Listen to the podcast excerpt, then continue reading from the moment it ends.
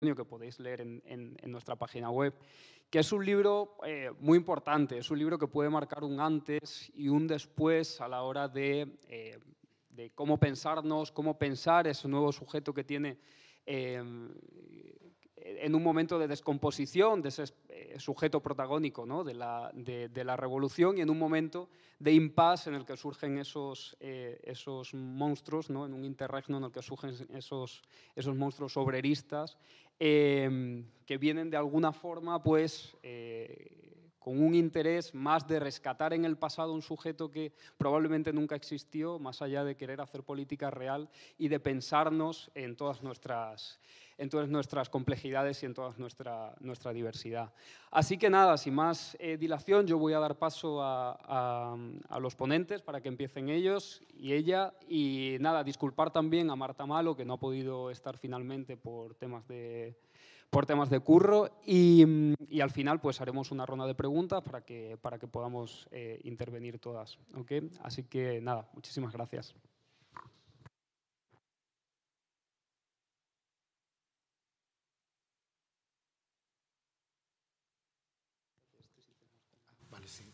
Bien, pues nada, eh, gracias a todos y a todas por, por, venir esta tarde. Gracias, por supuesto, a la, a la maliciosa por, por, acogernos. Vaya pedazo de sitio que, habéis montado, la verdad es que es magnífico.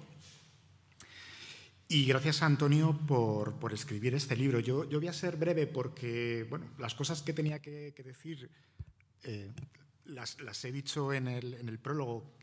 Eh, una invitación que no, que no podía rehusar ¿no? Por, por, las características eh, del propio libro y por, y por el aprecio que, que, me merece Antonio como, como teórico y como militante durante todos estos años. ¿no? Así que bueno, todo lo que tenía que decir en sustancia aparece en estas primeras páginas, eh, en la introducción. Y lo que voy a hacer es un poco retomar algunas cosas que, que han salido en la conversación que hemos tenido Antonio y yo después de la publicación del libro. Eh, afortunadamente no tenemos otra, otra presentación mañana, que yo hubiera sido un poco abusar, pero bueno, hemos eh, tirado de algunos de los hilos que, aparecen en este, este libro que, que, me parece importante por varias razones que voy a tratar de explicar a continuación. Ya lo ha dicho Manu, creo que es una, es una aportación muy interesante eh, dentro del debate de qué es ser de izquierdas hoy, qué puede ser el pensamiento emancipatorio hoy en general, entendiendo que esta pregunta nos, nos, nos, lleva a reflexionar sobre lo sucedido en las eh, últimas décadas, pero también es un, un, libro que trata de clarificar esta, esta identidad, entre comillas, de, de ser eh, de izquierdas o del pensamiento emancipatorio después del ciclo político español 2011-2021. Aunque, aunque las referencias a, al ciclo español eh, a veces no son explícitas, me da la sensación de que es un libro que solamente se entiende correctamente después de lo sucedido en ese arco temporal que va de 2011 a 2021 y lo que ha sucedido después, entendiendo que esto que Antonio llama los olvidados, ese regreso, ese regreso a, las supuestas bases materiales de, la reproducción social, esa, esa vuelta obrerista ¿no? a, la base, ¿no? y no estoy haciendo aquí ningún guiño a nada, no se me entienda mal, eh, solamente se explican después de, de, lo sucedido en ese ciclo 2011-2021. ¿no? Entiendo, entiendo que es una reacción, es una reacción teórica y, y, práctica de alguien que por vivir ese ciclo político 2011-2021 siente que en los últimos eh, tiempos se está produciendo una vuelta a la normalidad, una vuelta a un cierto encasillamiento, una cierta vuelta a un discurso identitario de izquierdas que había sido eh, cuestionado, discutido eh, años antes, concretamente desde, desde el ciclo iniciado en el 2011 y muchísimo antes. De ahí la necesidad de, de salir a la esfera pública y de ser valiente dando nombres y, y, y polemizando con, con, posiciones muy concretas dentro del espacio o del escenario político español actual. Hay, hay no voy a decir una rabia, pero sí que hay un, un, una posición que valoro mucho. Eh, en, en, este libro concretamente, pero en Antonio en general, de comprometerse con su presente. se puede hablar de esto tirando hacia arriba, elevando el discurso hacia posiciones más abstractas en términos teóricos. Y esto puede hacerlo uno simplemente haciendo un diagnóstico sobre la situación de la izquierda en los últimos diez años. Pero me parece mucho más valiente y mucho más interesante bajar al barro de lo concreto y dar nombres y, eh, y expresar a través de la escritura una cierta inquietud de así no, o esto no me gusta, o esto no nos lleva a ninguna parte políticamente. O sea, creo que el gran valor del libro radica en esta, en esta relación tan, tan potente con, su actualidad. Y esto no quiere decir que, el libro pueda envejecer dentro de unos años, creo que no. Habla más bien de la necesidad de polemizar aquí con personajes y, posiciones concretas. De ahí que el libro sea muy interesante, no solamente en términos teóricos, sino en términos prácticos, porque aquí yo creo que solamente eh, puede escribir este libro alguien que ha, militado ha, intervenido en la práctica política. Y esto me parece que, es, eh, es, un gran punto a, su favor. Esto de volver a, de volver a la izquierda o todos los debates revisionistas eh, que son característicos de la izquierda no es ninguna novedad, es algo que parece que está íntimamente ligado al propio desarrollo del pensamiento de izquierdas. ¿no? Esta necesidad de volver a 1917, de volver a plantear los debates que nos ocuparon o que ocuparon a las generaciones anteriores. ¿Qué, se le va a hacer? Hay que volver a la historia y en ese sentido creo que mantener, mantener viva cierta tradición y cierto pulso y sentirnos herederos y herederas de una tradición es importante, sigue siendo importante. Pero claro, toda esta posición que se critica en el libro, eh, que voy a denominar, porque nos vamos a entender así más fácilmente, obrerista, hace muchas trampas, incluso en términos teóricos. Em, en primer lugar, pretende volver al escenario de finales del 19, entendiendo que todo se juega en esa famosa estructura o esa famosa topología marxista que distinguiría entre la base infraestructural, lo económico, lo, tecnológico y eh, lo aparentemente supraestructural, las convicciones, las subjetividades, las ideas, las creencias, etc. Bueno, esto ya es bastante cuestionable y discutible en el propio pensamiento de Marx. Pero desde finales del 19 a nuestros días han pasado muchas cosas. Han pasado muchas cosas. Y esa topología o ese programa base ya no puede mantenerse en los mismos términos. No se puede mantener en los mismos términos, entre otras cosas, porque el propio capitalismo cada vez eh, se ha hecho más cultural, ha eh, tenido necesariamente que dar más importancia a eh, la esfera ideológica, la esfera de la subjetividad, la esfera de las creencias, que podríamos llamar la, dimensión supraestructural en estos términos marxistas clásicos.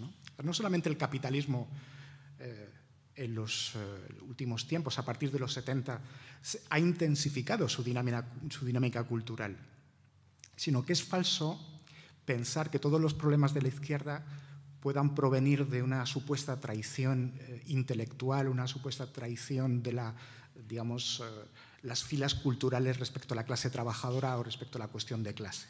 Lo, que es sumamente interesante del libro es cómo Antonio cuestiona esa, esa lectura bastante simplista, recuperando y problematizando de otra forma la cuestión de clase. Hay una reivindicación eh, de la problemática de clase, pero muy diferente de la que se nos plantea desde estos sectores eh, ligados a lo que llamo en el, prefacio, en el prólogo, la pastoral de los olvidados, ¿no? que es una versión miserabilista de la clase trabajadora, donde ciertos valores como el sufrimiento, la dignidad a través del trabajo, son muy representativos.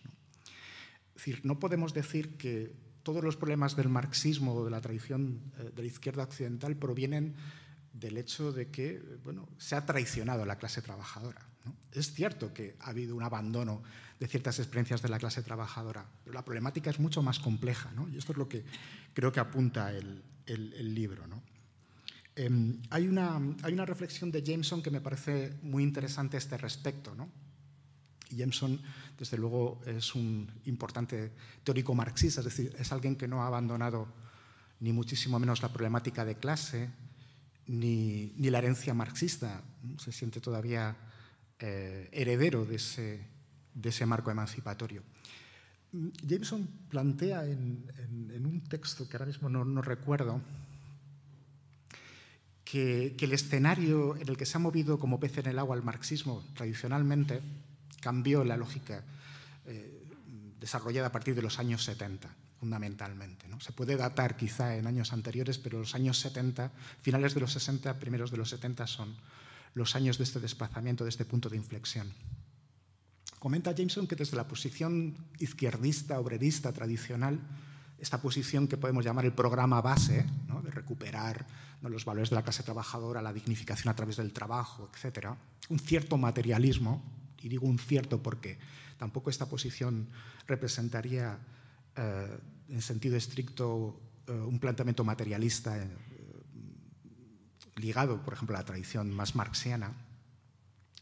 Siguiendo a Jameson, sí, perdón, em, él plantea que em, esta idea tradicional según la cual la problemática cultural o la problemática ideológica es un desvío, un desplazamiento interesado de los problemas realmente importantes, ya no podemos mantenerlo en la actualidad. Entre otras razones porque el principio de realidad se ha, estas son sus palabras, se ha aproximado tanto a nuestra experiencia cotidiana, el principio de realidad es tan insoportable que necesitamos para una construcción de izquierdas de futuro apelar a algo que vaya más allá de lo material.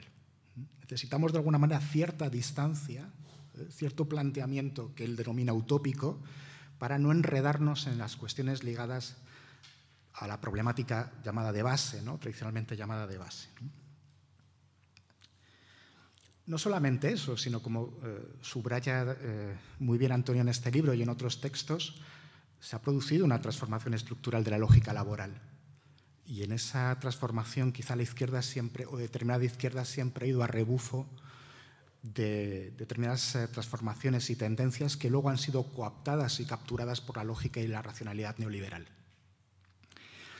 El otro día comentábamos, voy a ir rápidamente sobre los otros puntos ¿no? que me parecen destacables, del libro. El otro día eh, comentaba en otra eh, intervención que, que realizábamos sobre este libro un tuit de una, de una celebridad citada en, Los Olvidados, que un comentario que, cuestionaba, que criticaba amargamente cómo una autora eh, cercana a, la filosofía trans como Beatriz como Paul Preciado, perdón, cómo los medios de comunicación españoles habían dedicado tanto tiempo, tantas entrevistas a un personaje como Paul Preciado, porque después de una jornada laboral de ocho horas, ¿quién demonios iba a tener tiempo y ganas para leer esas cosas? Y comentábamos ese tuit justamente como ejemplo de esa posición que critica, que critica o que cuestiona Antonio en el libro. Podemos estar de acuerdo o no con Paul Preciado, yo mantengo mis distancias, creo que el libro también hace algunas críticas interesantes al revelar en qué sentido determinado pensamiento de la identidad termina políticamente muy cercano a posiciones liberales clásicas. Esta es una cuestión que creo que merece ser debatida. Pero más allá de esa discusión sobre si Paul Preciado merece o no atención en los medios de comunicación, lo que subyace a esa tuit me parece peligroso. Me parece muy peligroso. Entre otras cosas porque, porque presupone una distinción y una división del trabajo que me parece inaceptable.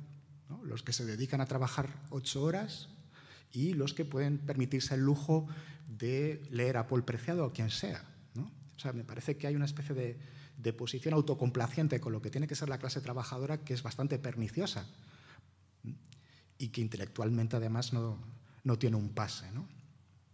Y mm, me acuerdo que en la conversación, yo, es como si, yo qué sé, como si Engels, el padre de Engels le hubiera dicho a su padre, oye hijo, eh, ¿qué haces escribiendo esas cosas? Que aquellos que, que, no, que no son de, de, tu cuerda, aquellos que no son, digamos, de tu grupo intelectual, no lo van a entender. Quizá Engels nunca hubiera escrito su escrito sociológico sobre la situación de la clase obrera en Manchester, ¿no? A finales del 19, ¿no? Pero parece que ese discurso está volviendo de una forma llamativa en los últimos tiempos, quizá por la, la desorientación o por las derrotas, entre, entre comillas, que hemos padecido en, en este último ciclo político. Eh, comentando este, este tuit y esta intervención que podría resumir perfectamente el, el, el blanco de, de, la crítica de Antonio, Antonio comentaba y sacó a relucir eh, la posición de Jacques Rancière en La Noche de los Proletarios. Y hablaba de cómo justamente lo que hace Rancière en ese famoso texto era cuestionar esa división del trabajo, donde la clase trabajadora tiene que dedicarse a sus labores y donde no tiene capacidad para transformar su tiempo de trabajo en, tiempo de ocio, en tiempo cultural. Y comentaba esta cuestión que, interesa tanto a Rancière de la desidentificación, de cómo el poder te, encasilla, te, trata de destinar a, a una determinada identidad y cómo el acto emancipatorio tiene que ver con un acto de desidentificación y que la propia palabra proletario, según Rancière, significa esto. ¿no? No, quiero ser aquello, no quiero ser esa bestia de trabajo, no quiero ser ese individuo sometido a las cadencias infernales del trabajo y al menos quiero tener las noches para poder leer y escribir y, interesarme por la cultura. ¿no? Eh, es cierto que la obra de Rancière ha de entenderse también en el contexto de un mayo del 68 que trató también de desidentificar las identidades emancipatorias. Em, y luego, pensando esto que decía Antonio, recordaba la crítica que se ha hecho desde planteamientos sociologistas a Rancière. Vale, bien, está bien que la clase trabajadora busque desidentificarse, busque entenderse al margen de esa clasificación y ese encasillamiento laboral, pero lo que plantea Rancière en La Noche de los Proletarios son experiencias hasta cierto punto extraordinarias. Son, son, posiciones de ciertos obreros que a la vez fueron poetas o que fueron artistas, pero hasta qué punto podemos extrapolar esas, esas desidentificaciones extraordinarias, puntuales, y llevarlas quizá a un terreno más general. Hasta qué punto también ahí hay una posición quizá demasiado idealista de, lo que son, de lo que son las posibilidades de desidentificación. Me parece que ese debate, que es un debate que se desarrolla en Francia fundamentalmente, quizá tiene otras eh, características, ¿no? pero creo que se plantea muy bien en el debate Rancière-Bourdieu. El debate entre, bueno, hasta qué punto las, condiciones materiales las condiciones materiales pesan tanto que para desidentificarnos tenemos que hacer esfuerzos hercúleos y esos esfuerzos hercúleos acontecen, claro, como la noche. La noche. Se puede hacer política simplemente con la noche de los proletarios. ¿no? Pero aún así, y volviendo al tuit, lo que plantea ese tuit no es esto, no es ese debate, es algo peor. Y yo creo que eso tiene que ver con algo que podríamos llamar la indignidad de hablar de la identificación de los otros. La, indignidad de utilizar tu posición, eh, tu posición intelectual, tu posición dentro de un medio de comunicación, tu posición dentro de la estructura social para reducir la experiencia de los otros a eso eso es lo que me parece. Es como una especie de abdicación total de la posición pedagógica y de la posición educativa. Es decir, la, posición de quien se limita a decirle al otro dónde está, dónde tiene que estar, dónde tiene que permanecer. Porque ojo con descarrilarse.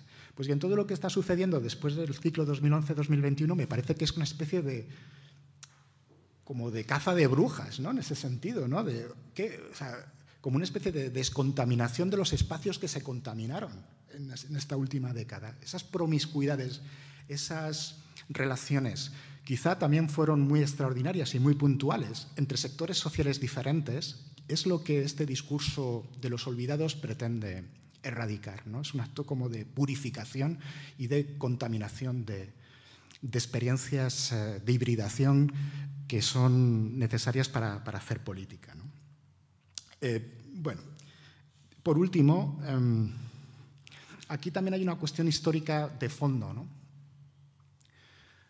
Y esto, y esto Antonio lo, ha trabajado muy bien, tanto en este libro como, como, en otros artículos o en algunas reflexiones anteriores. Esto que podríamos llamar la ilusión retrospectiva respecto a los 60, respecto a las luchas contraculturales y contra el trabajo disciplinario durante los 60. ¿En qué radica esta ilusión retrospectiva? En pensar que los 60 y las dinámicas, las dinámicas eh, contra el trabajo, las dinámicas autonomistas que surgieron en los años 60 y 70, eh, fueron el desvío del pensamiento emancipatorio, fueron la traición del pensamiento emancipatorio, fueron la, traición del trabajo, como si la cultura hubiera traicionado al trabajo, como si la cultura hubiera desplazado a las reivindicaciones de la base, las reivindicaciones puramente materiales. El problema de esta, de esta lectura retrospectiva, tanto que proviene tanto de la izquierda como de la derecha, porque en eso están tanto la derecha como la izquierda de acuerdo ¿no? en, esta, en esta lectura que podríamos llamar retrospectiva. Es que no termina de explicar algo que es fundamental para entender un cierto horizonte de futuro, que es por qué, es por eh, se desplazaron o por qué, digamos, esa, esa sociedad disciplinaria fue, fue desplazada por otro deseo, por otro deseo de emancipación. ¿Por qué esa sociedad disciplinaria fue cuestionada por un, por un deseo de liberarse de la disciplina del trabajo. Porque sin solucionar este problema no podríamos, creo que no podemos construir un horizonte emancipatorio, ¿no? sin entender que lo que tuvo lugar ahí fue que eh, las pulsiones utópicas o las pulsiones antidisciplinarias fueron coaptadas por el pensamiento neoliberal. Si no terminamos de entender esto, no vamos a, no vamos a salir del gobierno de Ayuso, no vamos a salir de, de los proyectos de la derecha en, España o en otros sitios. ¿no? Si no entendemos la, problemática del deseo antidisciplinario que, se puso en juego durante los años 60, creo que difícilmente podremos avanzar.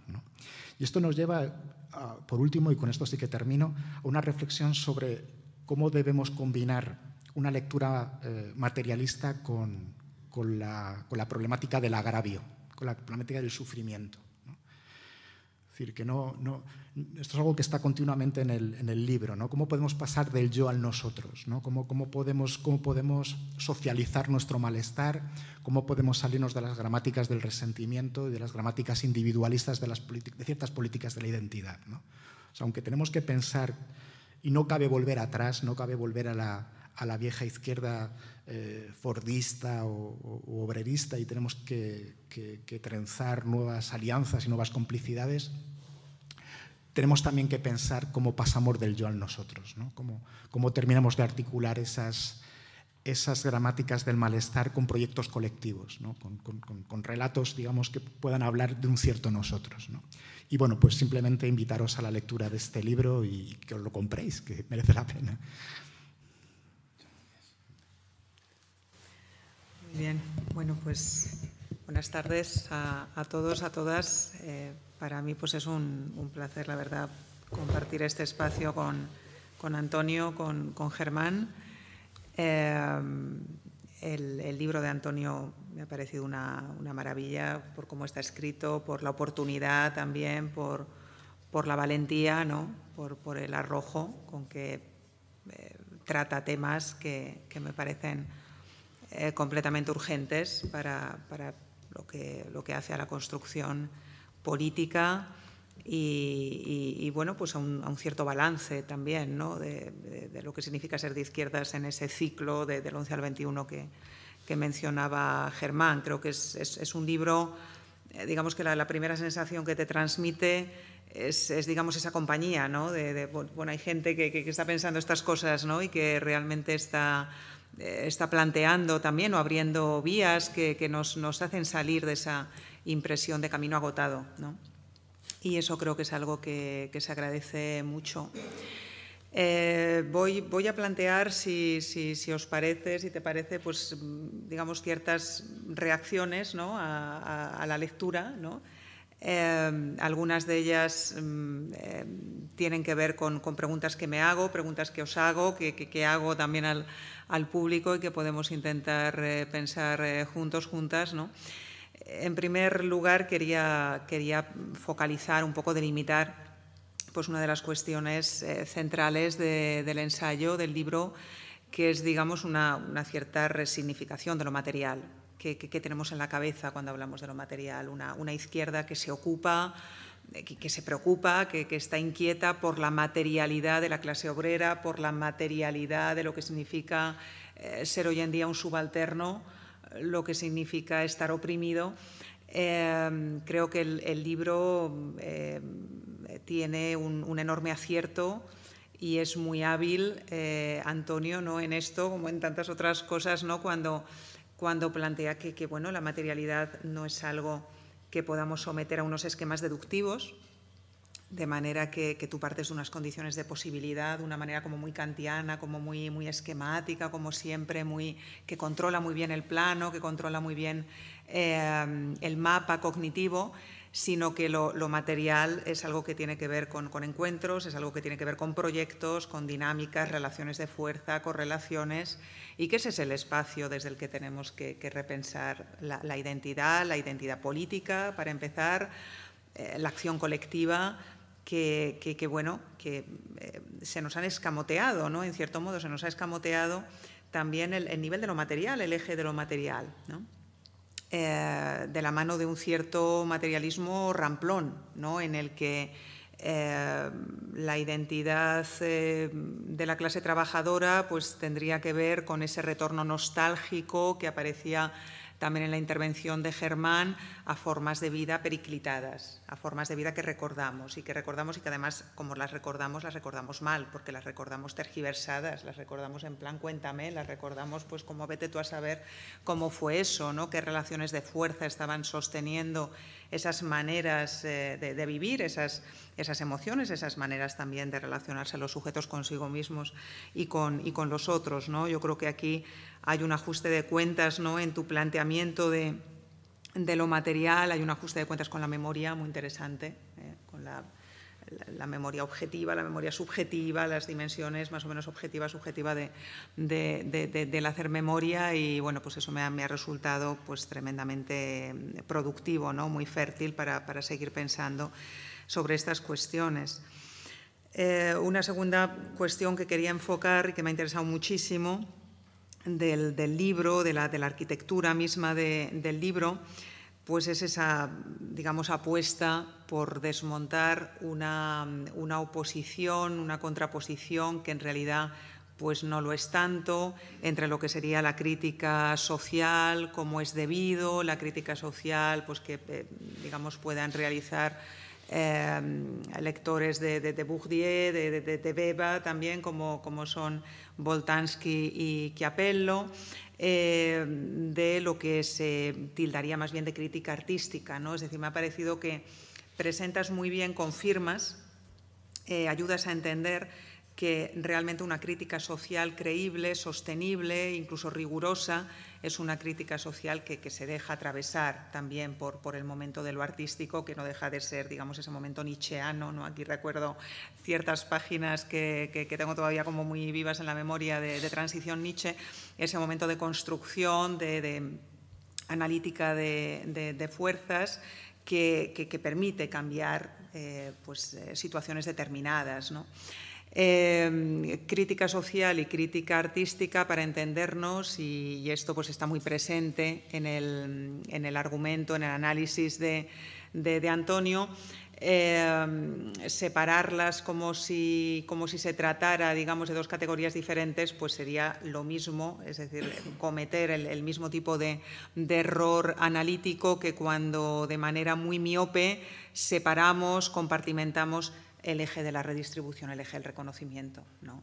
Es decir, cómo, cómo distribuyes si no tienes un eje óptico, si no tienes ya, no estás adoptando una cierta manera de entender quién merece eh, recibir esos, esos eh, medios, ese soporte material económico, quién necesita las ayudas, quién no las necesita. Es decir, a la base de toda distribución no podemos eclipsar el hecho de que, de que, se encuentran determinadas decisiones, ¿no? decisiones lógicas, ¿no? todo, todo parte, digamos, de, de, ese tipo de, trazado, ¿no? de cómo se, cómo se establecen esas divisiones. ¿no?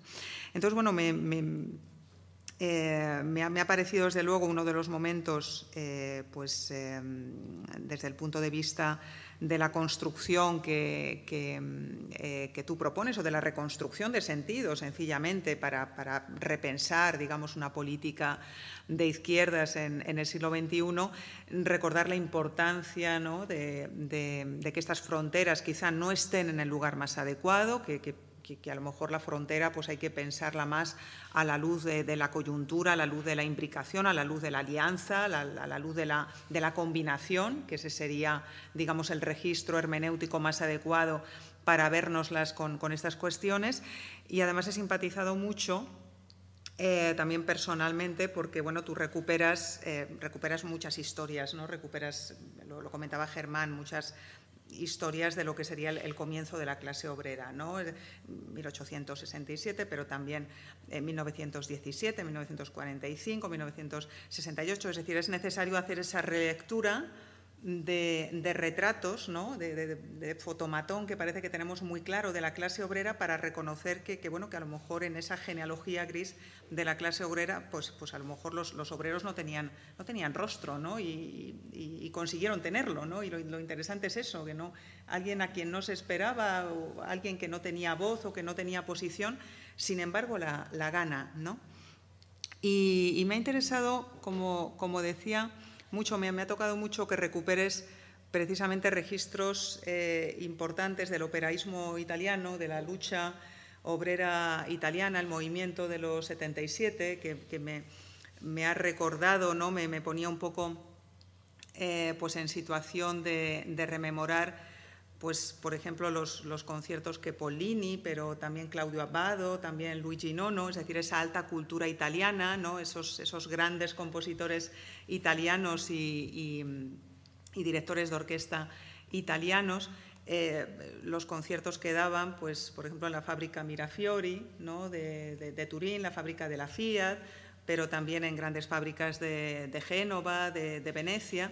Y, bueno, el, tipo, mm, digamos, de, espacio estético, pero también político que se quería articular ahí, porque, porque claro, realmente si, interpelamos esta combinación de, lucha, de crítica social y crítica artística, lo que estamos enfocando es, eh, digamos, el asunto de, cómo se forma una cultura política. Es decir, si se forma una cultura política es que hay una estética, digamos, una, eh, una serie de, piezas, de condiciones estéticas de la política. Es decir, a la, política se llega, en la política se entra y se entra también por, por una cierta, digamos, educación eh, sensibilidad.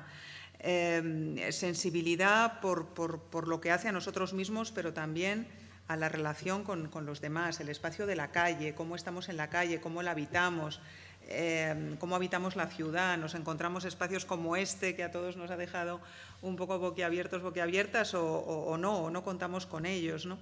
Y eso yo creo que, que forma parte con todos sus fracasos, ¿no? Y bueno, tenemos aquí a Cristina Basili que puede hablar de esto con más motivo, ¿no? que más conocimiento de causa que yo. Em, con todos los fracasos de la cultura italiana y del territorio italiano, creo que, en Italia hay una cierta conciencia de, que esto es así, es decir, de que sin, construir sensibilidad política tampoco organizamos posiciones políticas.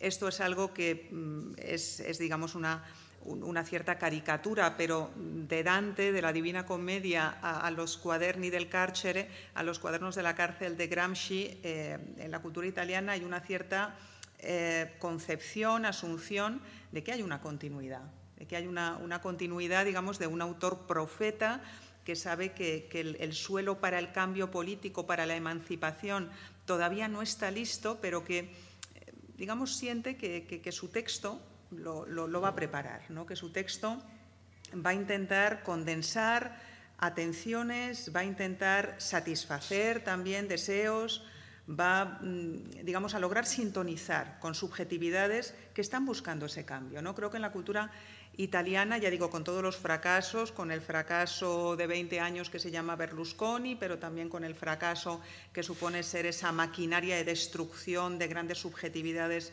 políticas, de grandes líderes políticos ¿no? que, se queman muy rápidamente, mucho más rápidamente seguramente que en los ciclos españoles. Yo creo que ese es un enigma de, la formación de conciencia política y de conciencia civil eh, en Italia del, que tenemos que aprender. Y, precisamente por eso, leyendo el, ensayo de Antonio, em, me, hacía preguntas, ¿no? preguntas incómodas, desde luego para, alguien que vive en España, que tienen que ver con, eh, bueno, pues con, deficiencias, con, puntos débiles, flancos débiles, en ese orden constitucional del 78, que es en el que estamos, en el que, por ejemplo, pues, eh, las lenguas eh, nacionales no se estudian fuera de su territorio. ¿no? Eh, soc molt militant amb això, no? Que, que, que no, el hecho de que el, catalán no, no, no, se pueda estudiar en un instituto de Ávila o en un instituto de, Jaén, o, lo mismo con, con, con, el galego, lo mismo con el, con el euskera, ¿no? las lenguas catalanas, valenciano, catalán, es decir, que, que no, se, no se haya producido, digamos, ese tejido de conocimiento, de conocimiento recíproco, es algo que, genera efectos y los ha generado en un país como este. Ha generado incomunicación, ha generado una construcción em, distorsionada de, los otros, em, ha, creado también una visión de, la cultura, del uso de la lengua, del derecho a utilizar una lengua, em, ha creado una serie de usos, una serie de prácticas que digamos, cuesta mucho eh, desmontar en generaciones de jóvenes, ¿no? Y, bueno, pues me, interesaba subrayar esto, ¿no? Subrayar que, que, en fin, desde el punto de vista, mm, digamos, español, ¿no? Desde el punto de vista nacional, eh, poniendo ejemplos como, como, estos que tú señalas, ¿no? Muy, de una manera eh, creo que muy marcada, estos, estos ejemplos de, de emancipación eh, obrera, donde se pide todo, donde, donde, se pide colocar al trabajo donde tiene que estar, donde, donde se, buscan utopías, ¿no? se busca, digamos, eh, eh, empezar a articular o empezar a avanzar en la dirección de algo que sin duda es un contexto utópico. Al ver, digamos, esa coyuntura italiana, pues me preguntaba, bueno, ¿y por qué, digamos, entre nosotros, por mucho que en fin, hay, compañeros, compañeras y hay un, trabajo que yo creo que está sencillamente empezando ¿no? en el ámbito de las ciencias sociales lleva bastante tiempo avanzando, pero en el campo de las ciencias humanas, si no digamos ya del canon filosófico, nos ha costado más ¿no? Eh, mirar en el interior de, la transición, mirar en el interior de esas décadas y de esas décadas de las que seguimos viviendo y de cuya autoridad, digamos, seguimos dependiendo, para reconocer eh, cuáles fueron los errores, sobre todo desde el punto de vista de, política cultural, que, han hecho tanto daño ¿no? y que nos, eh, en fin, nos, han introducido quizá en, casillas o en posiciones que, tienden a conformar pensamiento conservador tienden a, conformar eso. ¿no? Yo creo que no, no, es menor la cuestión lingüística, la cuestión lingüística va Em, adosada a un paisaje, a unas formas de vida, eh, a unas costumbres eh, y sobre todo si no se da ese, conocimiento, si no se da ese compromiso por parte de, la red pública educativa eh, a nivel nacional, tampoco se está cumpliendo, digamos, con, el mensaje constitucional. Es decir, estamos conformándolo, aplicándolo, pero aplicándolo en lo que interesa. ¿no? Eh, no, lo estamos aplicando también en, digamos, todo el respecto eh, de, carga, de carga lingüística, de carga cultural que, también debería, debería tener eh, a la base ¿no? y que también merecería esa, aplicación.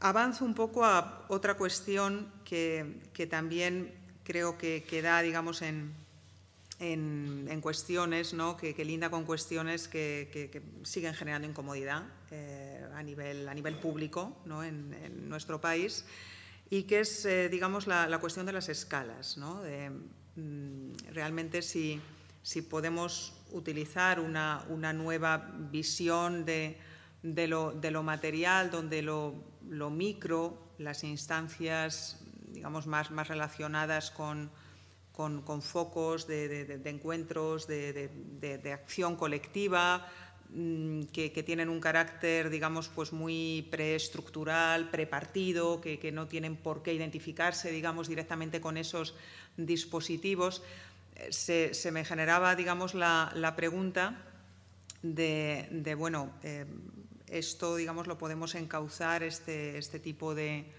de, perspectiva emancipadora o de apuesta emancipadora la podemos eh, encauzar mediante dinámicas de tipo intersticial, por, decirlo con, con Olin Wright, ¿no? con sus utopías reales o de manera más simbiótica, cómo, eh, cómo nos vamos a relacionar con eso que llamamos neoliberalismo, seguramente pues como ese hecho total, social total, ¿no? como, como eh, digamos algo que lo atraviesa todo, que ha sido también, como recordaba Germán, y aparece muy claramente en el, en el ensayo de, Antonio, ¿no? la, perspicacia del liberalismo a la hora de encontrarse con, con, esa pieza fundamental de la antropología, que es el deseo, ¿no? esa, esa capacidad para servirse del deseo, para adelantarse a sus necesidades, para proporcionarle, digamos, objetivos que, pueden ser, eh, pues, eh, digamos, una manera muy acelerada, eh, consumibles, por ejemplo, ¿no? que, se pueden materializar, que se pueden encarnar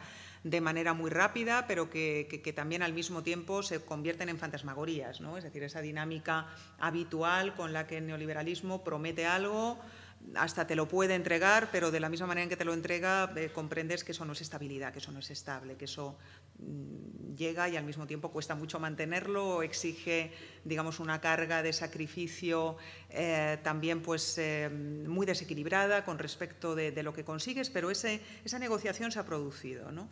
Y, claro, lo que estaría por ver es, digamos, si esos espacios más microscópicos o más modulares o con una geometría más variable son capaces eh, también de, de sintonizar, digamos, con eh, emociones que muchas veces tienen que ver con el resentimiento, tienen que ver con la decepción, tienen que ver con, lo que solemos entender como, como emociones negativas, pero que también están pidiendo agencia práctica, que también están, digamos, dibujando un cierto horizonte, horizonte práctico. Y, bueno, pues con ello enfoco también algo a lo que quería llegar, en, esta reacción mínima, ya te digo, a tu ensayo. Em, eh, que es precisamente mm, qué, tipo de, posicionamiento, qué tipo de, lectura, de, análisis podemos hacer de, emociones, ¿no? de, afectos del tipo, del tipo resentimiento. El resentimiento yo creo que es una emoción muy, muy interpelada en, las páginas de, este libro y me ha hecho recordar también la manera en que lo interpelas eh, pues fundamentalmente el discurso de tres mujeres, de tres mujeres que, me interesan mucho, tres teóricas de, lo social, de lo político, como son Laura Quintana Porras, por un lado, pienso especialmente en su ensayo Rabia, ¿no? Eh, también Seinep Gambetti, a la que ya te, referí la primera vez, yo creo que, te escuché en un seminario en la, en la Complutense, y también Sara Ahmed. Eh, la política cultural de las emociones, creo que, bueno, aparte de que la citas, citas, eh, digamos, la, figura del, joy killer, ¿no? Del, eh, digamos, quien, quien se presenta como, como aguafiestas, ¿no? Pero creo que, las tres mm, presentan unas coordinadas, unas coordenadas de, análisis que, resultan muy fértiles cuando, cuando se te lee, ¿no? porque realmente estáis muy en sintonía en la localización de los, de los problemas. Creo que con Laura Quintana distinguir, digamos, entre una, un resentimiento eh, más o menos mm, estático, un resentimiento que nos instala en un victimismo que no tiene afuera, eh, que no tiene tampoco futuro, que no busca construir nada, frente a un resentimiento que, sin embargo, sí quiere configurar, sí quiere reconfigurar, sí quiere cambiar los espacios. Yo creo que esa distinción es, importante, digamos, para esta sensibilidad política en la que tú estás trabajando en, realidad. En el caso de, Gambetti, creo que, su, eh, su estudio de la mentalidad alt-right del tipo a nivel global, el tipo de pueblo que sale de ahí, es decir, ese pueblo eh, que se eh, concentra y que se repliega en la localización del otro. Ese, ese pueblo al que se ha enloquecido porque se le intenta convencer de que realmente se ha identificado al enemigo, se ha identificado al enemigo por el que todo funciona mal. Funciona mal la seguridad social, funcionan mal los ambulatorios, funcionan mal las escuelas, funcionan mal las estructuras relacionadas con derechos básicos a nivel comunitario y por tanto como se ha identificado vamos a ir a por él. ¿no? Yo creo que Gambetti, eh, también por su origen, ella es una intelectual turca que trabajó durante muchos años en la Boca Sichi y ahora es investigadora independiente en Estados Unidos eh, creo que, en fin, también hay eh, una materia de, primera mano eh, y una confrontación también con, gobiernos especialmente despóticos que influyen en, su lectura, pero creo que es una lectura muy lúcida la suya acerca de a dónde llevan esas reconstrucciones eh, conservadoras, regresivas de los olvidados, donde eh, en realidad no recuperamos nada, recuperamos sencillamente fantasmas, ¿no? recuperamos figuras completamente melancólicas, bucles melancólicos. Y en el caso de Ahmed, pues creo que, también la línea de, de, AME de focalizar lo abyecto, focalizar lo que, lo que está en la frontera como aquello que resulta amenazante para, para unos y para otros, siempre en el espacio social, eh, concentrar también la mirada en la importancia de mantener la incomodidad, de, exigir a la normatividad social que, acepte esas zonas de, incomodidad consigo misma, con su universalidad, precisamente para, para abrir espacio a, a esas Mm, digamos, particularidades a, esas revueltas, a esas emancipaciones que son muy coyunturales, que, a lo mejor conciernen a una minoría, pero que desde la minoría, como tú bien dices, interpelan al, universal, interpelan al todo y quieren, digamos, llamar la atención de ese todo con respecto a la importancia de, esa exclusión y de esa marginación que se estaba sufriendo. ¿no? De manera que, bueno, quería también terminar un poco pues, con este aire de familia que yo veo entre discursos, también por supuesto Germán, es decir, lo que yo he aprendido, aprendo siempre de, Germán, al que también tengo más cerca porque lo, tengo en, mi propia facultad, ¿no?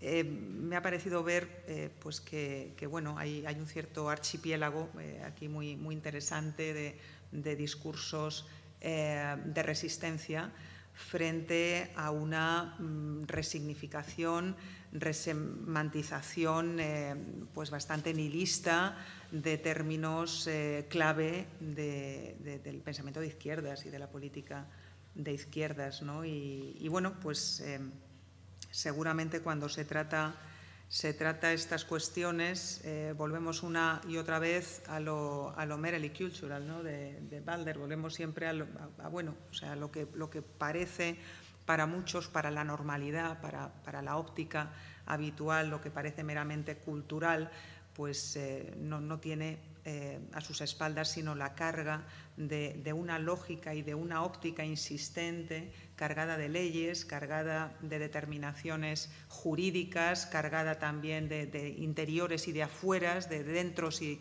y de afueras, que, han dejado eh, precisamente en los márgenes a, muchas vidas, ¿no? de modo que, bueno, esto de la, de, la apuesta cultural, la batalla cultural, desde luego está, está muy lejos de ser una neutralización de lo político, sino más bien ese espacio en el que, en el que la, política muestra eh, sus, eh, sus, límites, sus, sus, herramientas también y sus instrumentos. ¿no? Y, bueno, pues en fin, que, muy agradecida por, por la lectura, eh, por, ver que este tipo de trabajo pues, eh, está, está, en marcha ¿no? y se presenta con, con, esta, con esta madurez, por otro lado, y bueno, pues invitar a la lectura, desde luego, a quienes no lo hayan leído, porque se, lee muy bien, además, y, es una, lectura, aparte de, amena, pues... Eh, que, reúne una cantidad de información eh, impresionante ¿no? para quienes tengan interés por, por, estas cuestiones y por este tramo de, de la historia. ¿no? Así que gracias Antonio y, y, bueno, que sigamos con el diálogo. Bien, eh, buena tarde. Em, pues muchísimas gracias Germán, Nuria. La verdad que, em, bueno, con esta lectura atenta, cuidada, las preguntas y los horizontes de problematización. Eh, o sea, para mí es un orgullo y, un, honor que, contar con vuestra, con vuestra lectura. Germán lo, lo conocía desde hace más tiempo y sabe de de mi, de mi admiración. A, Nuria personalmente nos hemos conocido hoy, lo cual además ¿no? que aceptara la, la invitación me, me, me llenó de, de, de, alegría porque es una relación más a través de la escritura, pero yo he leído y aprendido muchísimo de, Nuria desde hace, desde hace muchísimo tiempo. Eh, con lo cual, bueno, eh, sumamente, sumamente eh, eh agradecido y, y contento. Y por supuesto a Manu, Manu, y al Instituto de Estudios Culturales y Cambio Social también por la manera en que, en que ha cogido el, el, el, libro, ¿no? por, la, por lo que ha abierto y, y al espacio de, de, la maliciosa por este, este estupendo espacio que habéis abierto y que le dais vida y a todas vosotras, vosotros que hoy nos vemos aquí, a quienes nos conocemos, a quienes no, a quienes nos hemos visto por primera vez luego de las redes y a, ¿no? a todas estas formas eh, diferentes formas de, encontrarnos. Eh, bueno, creo, creo que, o sea, que, habéis dicho muchísimo y muy bien acerca del libro. Además, la, las presentaciones, eh, pues también como género literario, siempre tienen algo de hipérbole.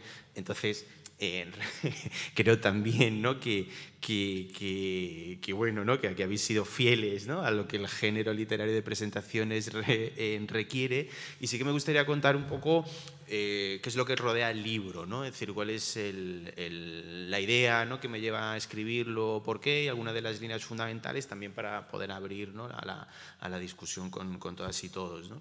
Yo creo que, Germán dice algo al inicio eh, que, es, que es efectivamente así. ¿no? Es decir, el libro nace en un momento de desorientación política, ¿no? en un momento de, de un momento de, bajamar, ¿no? decir, un momento de ajustes de cuentas, de debates virulentos, ¿no? de una atmósfera enquistada, podríamos decir, y que creo que tiene que ver justamente con el cierre de un ciclo político. Eh, y me parecía además, me parecía además leyendo a, a, o sea, a cómo Hall, Stuart Hall leía a Gramsci y cómo Jorge Lago leía a Stuart Hall, me parecía que era muy interesante además, ¿no? que es una reflexión que, que hacía en el, en el prólogo a la, a la edición castellana del, del, libro, me parecía que era muy interesante inscribir eh, esto que nos pasa, ¿no? o este momento de desorientación en una genealogía histórica. ¿no? Es decir, en, así como en los años 20, 30, Gramsci observaba eh, que los anhelos de cambio que la revolución italiana y la revolución alemana podían traer, ¿no? de alguna manera su fracaso genera una reacción en el campo político de la derecha, que es el fascismo, ¿no? a su vez hay una reacción en el campo político de las izquierdas, que es el estalinismo, digamos, ¿no? es decir, un momento de cambio en el lado no conseguido y luego aparecen dos reacciones en dos campos eh, políticos diferentes. De la misma manera, ¿no? un segundo momento fuerte de, de, de, de momento constituyente, eh, los años 60, los años 70, al calor de todas las revueltas que acontecen y que tienen carácter de acontecimiento en aquellas, en aquellas décadas, eh, otra vez ¿no? la posibilidad de, de, de cambio no conseguido, eh, una reacción ¿no? en, el, en, el, interior del campo conservador, ¿no? la racionalidad neoliberal ¿no? como una respuesta a, y otra vez un cierto repliegue identitario en el seno de las izquierdas, ¿no? que ahí es donde Stuart Hall ve eh, cierto repliegue ortodoxo en el interior del laborismo uh, inglés. ¿no? Entonces nos tocaba eh, ir a, a, nuestro, a nuestro presente, a nuestra coyuntura, a nuestro ciclo. Digamos. El proceso dos, a partir de 2011, que tiene que ver con la ocupación de las plazas, no solo en el marco del Estado, sino en un repertorio de acción transnacional, ¿no? en distintos espacios y distintos eh, lugares del, del mundo, la, irrupción en la esfera representativa con nuevas formas, con nuevos gestos, con nuevos discursos, no solo en el, Estado español con, Podemos, también con Sirisa, también en el intento en el interior del Partido eh, Demócrata eh, estadounidenses con Bernie, eh, Corbyn, eh, Mélenchon, etc. Hay un intento de penetrar ¿no? en las instituciones representativas desde ese lugar otra vez el intento anhelado y no logrado, una reacción en el campo conservador, que serían las extremas derechas o la internacional reaccionaria o las extremas derechas 2.0 o los distintos nombres con los que sociólogos y filósofos se han referido a ese archipiélago ideológico y político, Y entonces venimos a, nuestro lugar, ¿no? un repliegue identitario en el seno de las izquierdas. Es decir, un, repliegue identitario que creo que eh, tiene que ver con, uh, digamos, florece en la superficie una suerte de ethos obrerista, de un ethos identitario que no nace de la nada, sino que creo que nace em, de una lectura política muy concreta que vendría a decir lo siguiente. El ciclo político que se inicia en 2011 es el momento, es el momento político de la izquierda cultural. La izquierda cultural fracasa, entonces nos toca a nosotros. Volvemos a la realidad. Esa no era la batalla política. Así no. Es, decir, la, contraposición cultural material, esa dicotomía permite a determinados lugares de enunciación generar una valoración normativa de la realidad. Es decir, no es, no es una, digamos, un análisis analítico, no, no hay un, intento de una teorización nueva de volver a un debate desde el siglo XIX a hoy, a que aparezca una nueva relación entre lo material y lo, y lo, y lo cultural. ¿no? Y además se hace, en esta, esto que, os decía de la reacción en el campo de las derechas y en el campo de las izquierdas, eh, existe una parte importante de la, de la izquierda que ha decidido reflejarse en el espejo reaccionario de las derechas, digamos. Es decir, eh, las extremas derechas hablan de los problemas reales de la gente, ergo, eh, de, alguna manera, de alguna manera se entiende eh, que detrás de una determinada concepción estrecha de la familia, que detrás de la reacción a los avances del feminismo, que detrás a las sospechas sobre el inmigrante, que detrás de una concepción esencialista y racista de la nación y de la bandera, que detrás de, eso, de todo eso anida, no se sabe bien por qué, una suerte de esencia proletaria. Hay, hay una suerte de evidencia proletaria que se esconde detrás de estas formas culturales. ¿no? Ergo, creo que eh, em, no deja de ser curioso, no deja de ser curioso que a medidas militaristas, racistas y machistas, ¿no? Eh, em, digamos, sean valoradas normativamente por parte de la izquierda como si las extremas derechas estuvieran refiriéndose a los problemas materiales. ¿no? Em, por tanto, creo que aquí, y es un poco el, subtítulo, hay una coartada reaccionaria. Es decir, el, ethos obrerista, la, contraposición entre lo cultural y lo material, el intento de responder en el mismo marco discursivo a los avances de las extremas derechas genera una coartada reaccionaria ah, en el interior del campo político ah, plebeyo. Y en este diagnóstico, que si no estamos de acuerdo, pues eh, entonces no, no podemos no estar, o podemos discutirlo.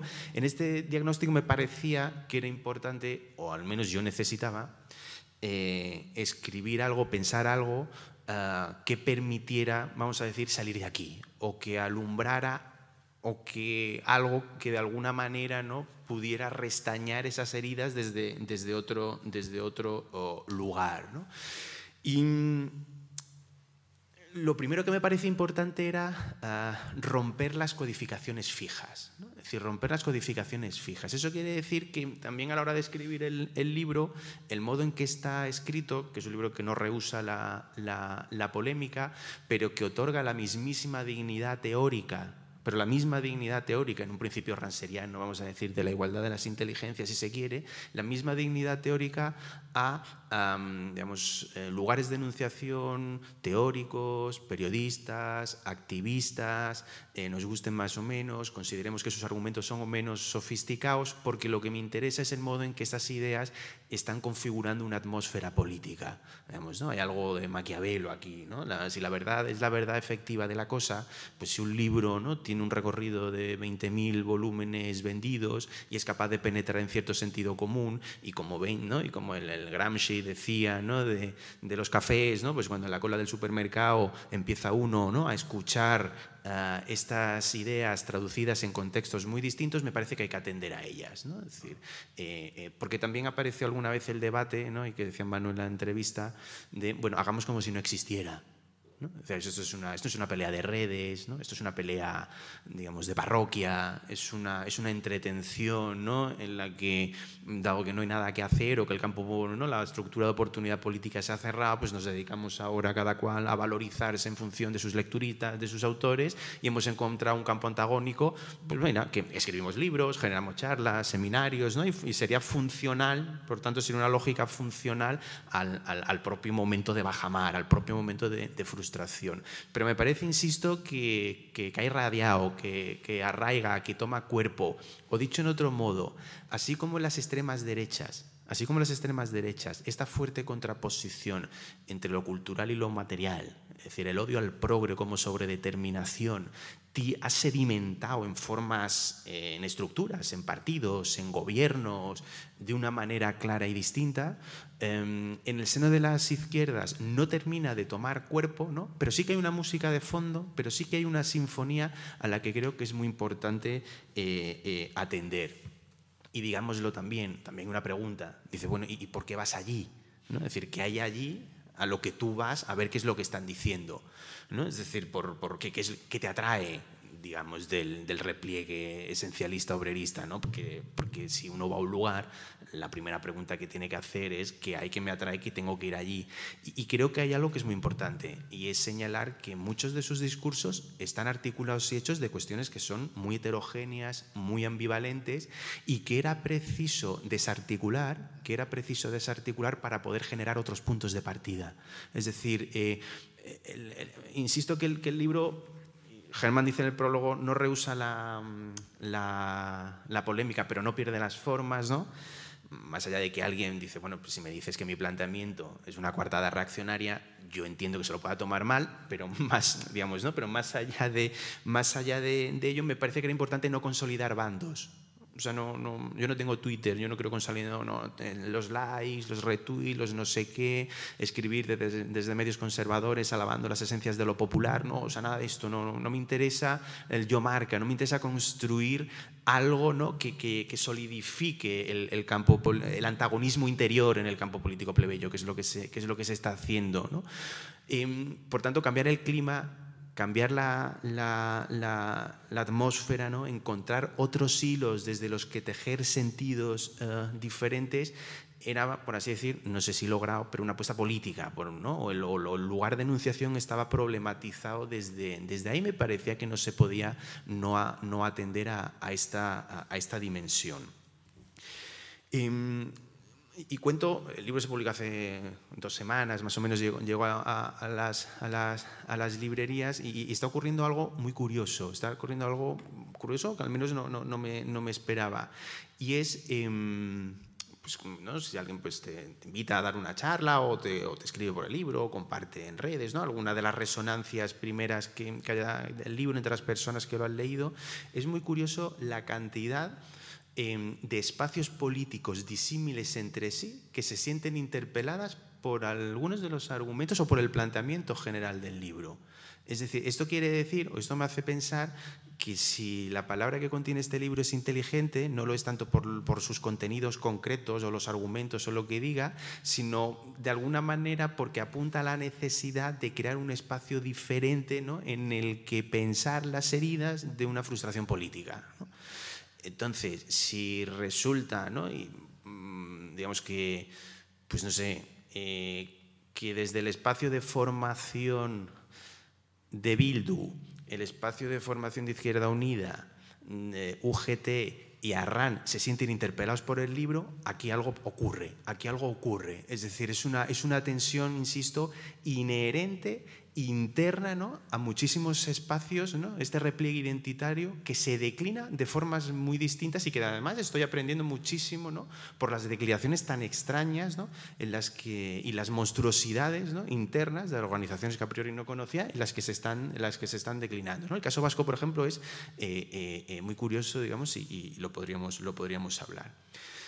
Y mm, una de las primeras cuestiones que me pareció importante hacer entonces era y que es muy, me parece muy interesante lo que ha dicho Nuria sobre la, la genealogía gris, ¿no? el color del gris, ¿no? que era el color que, con el que Foucault ¿no? teñía la genealogía a, nietzscheana, ¿no? decía, el color de la genealogía es el gris, porque me parece que hay un lugar común, y yo creo que reconoceremos todos el enunciado común que dice, eh, ante la falta de imaginación política, ante la carencia o la dificultad para pensar horizontes utópicos emancipatorios, hay parte de la izquierda que reacciona nostálgicamente, ¿no? tratando de restaurar o de eh, lo retrotrópico, ¿no? de, habitar, el, de habitar el, pasado. ¿no? Entonces vuelve un paso idealizado como incapacidad política de vivir el presente y de proyectar otros, otros futuros. Y esto es cierto, pero a mí me parecía que la lectura, ¿no? y que tiene que ver con, esto que decía Nuria, o, el gesto era, era, era, otro, y que había que disputar esos pasados hipostasiados. Es decir, yo no, no, no, o sea, no tolero un, un marxismo sin Marx. Es decir, más bien ¿no? había que volvernos sobre Paco Fernández, Paco Fernández ¿no? y, su, Marx sin. ¿no? Es decir, que, que, los momentos mitopoyéticos ¿no? de, de 1917 eh, o, el Ken Loach del, del, del, del 45 había que someterlos a evaluación. Es decir, ¿cuáles son esos pasados idealizados en los que una identidad obrera clara, perfecta y clarividente ¿no? se, nos, eh, eh, nos, se nos convoca? ¿no? Y, para hacer esto, para tratar de eh, rescatar a esos pasados inconclusos de las miradas esencialistas del repliegue identitario, veía o veo que hay, vamos a decir, cuatro maneras de enfrentarse a esto, que me parecían insuficientes o, que, o directamente desechables. Una primera, una primera mirada acerca de cómo vamos allí atrás es, vamos a decir, la mirada restauradora de la internacional reaccionaria. Digamos, Es decir, los proyectos políticos, sobre todo de, Donald Trump, de, de, Marie Le Pen o de Santiago uh, Abascal, que lo que vendrían a hacer es situar la nostalgia como el tiempo, como el tiempo político de la reacción. Y esto, esto quiere decir que existe un pasado glorioso, ¿no? Eh, pues en el caso de Donald Trump, ¿no? la América previa a la conquista de los derechos civiles, una, imagen pasada a la que habría que, una metáfora evocadora a la, que regresar, o la metáfora evocadora de, de Marie Le Pen, que además en las últimas estas elecciones, no en las anteriores, en la campaña, si os acordáis, el símbolo de su campaña electoral era una llave, ¿no? pero la llave restauradora que permitía volver a lograr Francia asediado por globalistas, inmigrantes, donde los principios fundacionales de la República Francesa volverían a regir, ta, ta, ta, ta, ta, ¿no? Si está este, este, este, este momento, vamos a decir, Donald Trump, ¿no? Y al tiempo me parecía que había, o que existe, parte, una parte de la izquierda eh, que trata de, de, imitar ¿no? o que se mimetiza con este, con este discurso. Y la mimetización consiste en buscando a la clase obrera pura en un lugar del, del pasado, ¿no? se desatiende a, luchas, a, las luchas de clases reales. Y creo que en ese hiato, justamente en ese hiato es donde, donde aparece lo, donde aparece lo, lo, reaccionario. ¿no? Por tanto, esa sería la, la primera opción ¿no? del modo de ir hacia el pasado que me parecía em, eh, desechable. Luego la segunda em, sería la nostalgia obrerista propiamente, digamos, ¿no? y esto sería el, el eso que podríamos llamar el, momento rojipardo, digamos, por, por, por antonomasia. Esta lectura la, nostalgia obrerista de, de, de, un pasado idealizado tiene como chivo expiatorio al mayo del 68 decir, mayo del 68 es la historia de un desvío. Mayo del 68 es, el momento en el que la izquierda eh, muerde, la manzana. Si no hubiera tenido lugar, entonces las luchas culturales no hubieran eh, secuestrado a la lucha de clases eh, verdadera. ¿no? Ergo, a partir de ahí ¿no? se tira una ligazón hacia el tiempo presente donde se, donde se construye un, un antagonismo interior. Yo creo, sinceramente, que, no hemos superado el trauma del, 68 por, por muchísimas eh, razones. Pero entonces nos encontramos con un discurso en el que aparece una exterioridad que es engañosa siempre y una interioridad que es muy oscura, porque no se sabe muy bien qué es eso o a dónde nos quieren eh, eh, devolver. Es, es, siempre una carencia de sí, porque la realidad no coincide Con, el devenir efectivo de la, cosa, y es siempre un defecto, de lo, un defecto de, lo, otro. Y aquí me parecía que había algo interesante que señalar en el orden del deseo, en el orden de lo, de lo, libidinal. Y es que no es tanto el lamento de la desaparición de un objeto, no es tanto la desaparición de la identidad obrera, ya no rige, ¿no? no es tanto el lamento Owen Jones, ¿no? del Birmingham, de la arquitectura brutalista, de la rudeza estética, de las tabernas y de la sociabilidad obrera al calor de las, de las fábricas, ¿no? no es tanto que la vida alcance una textura a través de, volver a aquellas imágenes eh, eh, evocadoras, sino que más bien hay una incapacidad, hay una incapacidad de desear o una incapacidad de inscribirse en las luchas de clases reales y actuales. Este es el, este es el problema. No es que no haya un objeto al que amar, es que el objeto que existe, ¿no? las formas múltiples de la emancipación, eres incapaz libidinalmente de, de acompañarlas, de, de inscribirte en, ella. ¿no? Em, por tanto, no es un deseo sin objeto, sino que la existencia del antagonismo realmente existente te priva del deseo. Cada huelga del 8M, yo soy más obrerista. Cada manifestación por el clima, soy más obrerista. Y las Kellys no se encuadran en comisiones obreras, y el otro no sé qué, y el otro no sé cuánto, y el otro no sé cuánto. ¿no? Creo que hay mucho de, de, esta, de esta ah, perspectiva. Y, y, esto ya se lo dejaría a Germán, que de esto sabe más que yo, o a Jorge Alemán, el temor a quedar atrapado en el deseo del otro. Y aquí lo, hay algo eh, eh, en, calificar eso otro como lo amenazante, hay algo en calificar al otro como amenazante en la que yo no quiero quedar atrapado en muchas veces en, los que se, en lo que se es, porque a mí me parece que los lugares de enunciación desde los que se desarrollan los discursos hay que problematizarlos siempre. ¿no? Eh, y también es importante ver y señalar desde dónde se escribe, eh, cuáles son las posiciones sociales que se ocupan, ¿no? quienes cantan a las bondades ¿no? del, del, del, obrerismo ¿no? Que, que, que, no es. Por tanto, segunda hipótesis, o segundo momento, que sería el momento rojipardo, podríamos decir, eh, también lo desecharíamos. Tercera opción. La tercera opción eh, de ir al pasado es muy reciente, es muy reciente y, además es muy generacional. Es muy generacional, muy generacional que vendría a decir, tengo envidia de la vida que tenían mis padres. ¿no? Eh, y, esta me preguntabas en el seminario de la Complutense. Y, esta enunciación, a mí me parece que políticamente tiene poco sentido, o, al menos a mí no me preocupa, o, no es motivo de preocupación eh, la discusión acerca de qué puede querer decir ¿no? Eh, si una generación vive o peor que otra. Pero sí que hoy, en este momento de repliegue, cuando aparece esta, esta anunciación, tengo envidia de la vida que tenían mis padres, Em, algunos han querido ver ¿no? una vuelta a aquello que en el 15M decíamos de somos la primera generación que va a vivir peor que sus padres.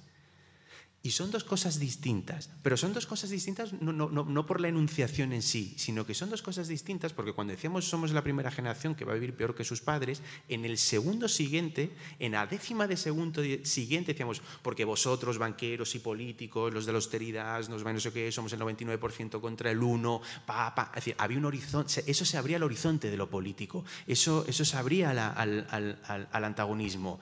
En cambio, si del, tengo envidia de la vida que tenían mis padres, lo que aparece es una suerte de repliegue, entonces lo que es un pesimismo existencial. Entonces lo que hay es, un existencialismo ¿no? Eh, eh, eh, vacuo, digamos. Es decir, el problema no es la enunciación, es la falta de, horizonte, es la falta de, utopía, digamos. ¿no? Sería el, momento, por así decir, em, el momento garcilaso de la vega. Entonces volvemos al campo, ¿no? por, por, por, por, cifrarlo en una, en, una, en, una, en una imagen evocadora. Entonces, si esta opción tampoco queda, queda una cuarta. Y entonces la cuarta es pues fuera el pasado. ¿no? Decir, entonces la cuarta opción era eh, nos olvidamos de, problematizar el, el, atrás y entonces pensamos un orden del tiempo libre, ¿no? desinhibido, en la que recíclate, invéntate, sé tú mismo. ¿no? Es decir, una especie de, de, orden del tiempo neoliberal en la que no hay lazos, no hay ataduras, no hay historicidad, no hay vínculos, ¿no? lo que hay es pura individualización, ergo no nos tenemos que hacer cargo de un pasado en el cual podríamos quedar atrapados en algún, en algún sentido. Digamos, este sería el momento eh, Robert Musi, ¿no? el, hombre sin atributos, digamos, ¿no? o, Albert Rivera, para que le pongamos rostro, digamos. ¿no? Es el, entonces, digamos, si, si, la opción de salir del pasado de esta posición nos llevaba a una racionalidad del tiempo puramente neoliberal, lo que quedaba era la quinta. Y entonces la quinta era agarrarnos a Benjamin como clavardiendo, ¿no? Es decir, el, que un poco tiene que ver con, los modos en los que Mark Fisher, ¿no? También, que le interesa tanto a, a Germán, eh, y de ahí la genealogía, de la genealogía de ahí el gris, ¿no? esta idea de... no, es decir, cuando planteamos la genealogía o la lectura de Marx o de la Revolución del 17 o del periodo posterior a la Segunda Guerra Mundial o del mayo del 68, no es que mi lectura sea la verdadera o que la de otros sea mentira, no es una historia contra otro, es, es, más bien explorar otros territorios posibles. ¿no? Es decir, además eso tiene la ventaja de que hemos leído a los mismos pero de manera distinta. ¿no? Es decir, si, si no, es decir, esta es la, creo, ¿no? La, lo interesante de, la, de, la, genealogía, digamos, una batalla ¿no? entre, entre, entre esos pasados grises que existieron. No es que existió lo mismo, pero vamos a dar un sentido diferente. O vamos a atender a otras porosidades, a otras genealogías, a otros, a otros hilos. ¿no? Entonces, recuperar esos horizontes inconclusos del, del, pasado, ¿no? esa ontología que dice Mark Fisher, ¿no? del, del, todavía, del todavía no, me parecía que era la mejor forma, como hacía Mark Fisher, ¿no? de dejarnos asediarnos por los fantasmas del pasado en, frente a los fantoches del presente, ¿no? podríamos, podríamos, podríamos decir. Y por terminar, y, por terminar y pasar a, a poder dialogar y, y, y discutir, es cierto ¿no? que luego, cuando releí el, libro en la, última corrección, es cierto que, Nietzsche aparece ¿no? ahí bastantes veces. ¿no? como el, eh, y, creo que tiene que ver algo con, esa metodología genealógica en la que me interesaba preguntarme ¿no? Eh, ¿quién, se esconde, quién se esconde detrás de los discursos que, bajo la figura reaccionaria de los olvidados, creen ver una suerte de nuevo sujeto de la emancipación, de un proletariado con nuevos nombres. Digamos. Parecía que la pregunta no era el qué, ¿no? a, lo, a lo Nietzsche, sino quién. ¿Quiénes están detrás de, esta, de, esta, de esta operación? Es decir, por, por, qué, ¿por qué la construcción de un antagonismo interior en el campo político plebeyo en la que, decía antes, el odio al progre, entendido como una suerte de sobredeterminación, se constituye como horizonte de lo, lo político?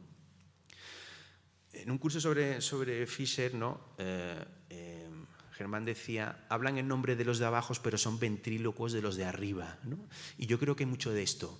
Yo creo que hay una pulsión, conserva, una pulsión de, penetrar y de intervenir en la esfera cultural desde una pulsión eh, conservadora.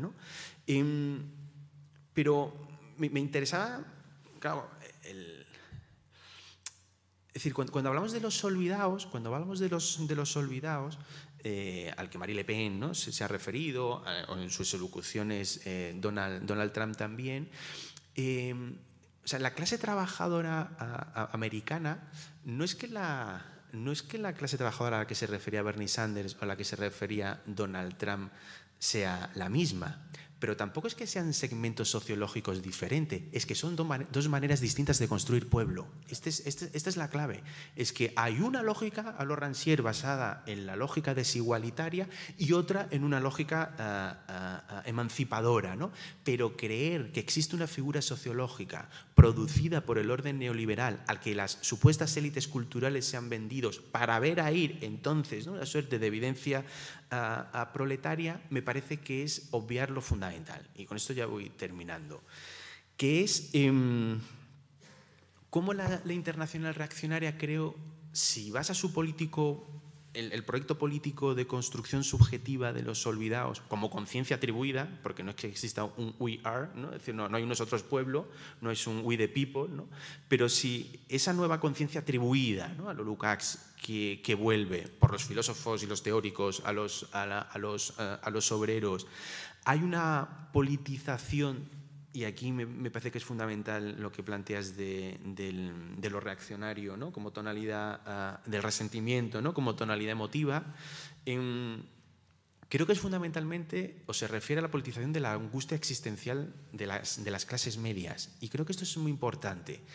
E, es una pena, bueno, no es una pena, es una alegría que, Manuel Rodríguez haya escrito el, libro Efecto Clase Media. La pena es que ya estaba saliendo de imprenta cuando lo leí, entonces no, no pude eh, ni, ni, ni, introducir referencias, ¿no? discutir o, hacerlo dialogar, que, que, hubiera enriquecido sin duda la, la, la reflexión.